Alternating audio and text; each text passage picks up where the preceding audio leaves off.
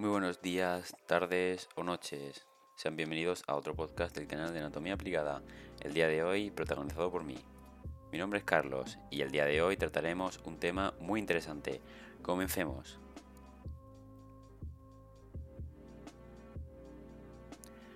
El tema del día de hoy es el síndrome metabólico. ¿Qué es? ¿Por qué sucede? ¿Qué podemos hacer para evitarlo? Todas estas cuestiones las resolveremos ahora mismo. El síndrome metabólico es un grupo de trastornos que se presentan al mismo tiempo y aumentan el riesgo de enfermedad cardíaca, accidente cerebrovascular y diabetes tipo 2.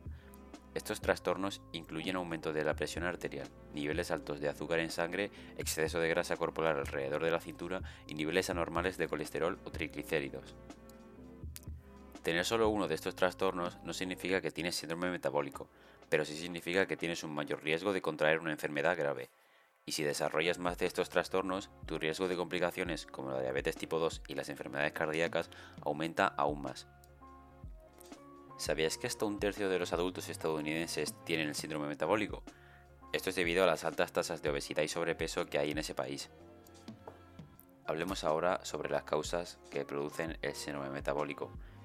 Como hemos dicho anteriormente, el síndrome metabólico se vincula estrechamente con el sobrepeso y la obesidad. También se vincula con una afección denominada resistencia a la insulina. En condiciones normales, el sistema digestivo descompone los alimentos que ingieres y los transforma en azúcar. La insulina es una hormona generada por el páncreas que ayuda al ingreso de azúcar a las células para utilizarla como combustible. En las personas con resistencia a la insulina, las células no responden normalmente a la insulina y la glucosa no puede ingresar a las células con tanta facilidad.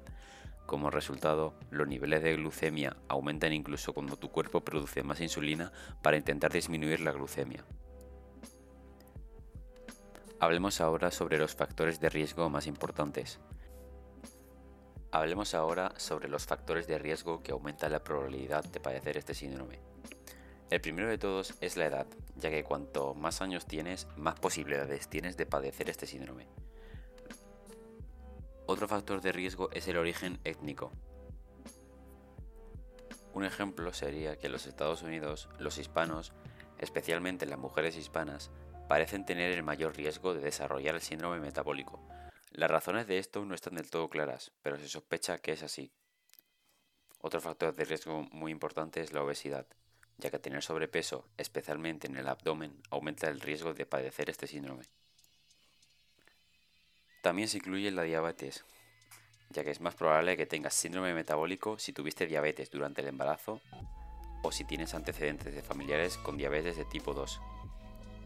Existen otro tipo de enfermedades que pueden aumentar nuestro riesgo de padecer este síndrome, como por ejemplo, si tuviste alguna vez una enfermedad del hígado graso no alcohólico, el síndrome de ovario poliquístico o una apnea del sueño, tienen más riesgo de experimentar este síndrome. Y te preguntarás, ¿cuáles son los síntomas? Pues bueno, la mayoría de los trastornos asociados con el síndrome metabólico no tiene signos ni síntomas evidentes. Un signo que es visible es la circunferencia grande de la cintura. Si el azúcar en sangre es alto, podrías notar los signos y los síntomas de la diabetes, como aumento de la sed y la orina, cansancio y visión borrosa, por ejemplo. Mejor prevenir que curar. Así que, cuando experimentes al menos un componente del síndrome metabólico, debes consultar al médico para ver si debes realizarte análisis para detectar otros componentes. Ya que la hemos mencionado, hablemos sobre todas las medidas de prevención que puedes tomar para reducir tu riesgo de padecer este síndrome.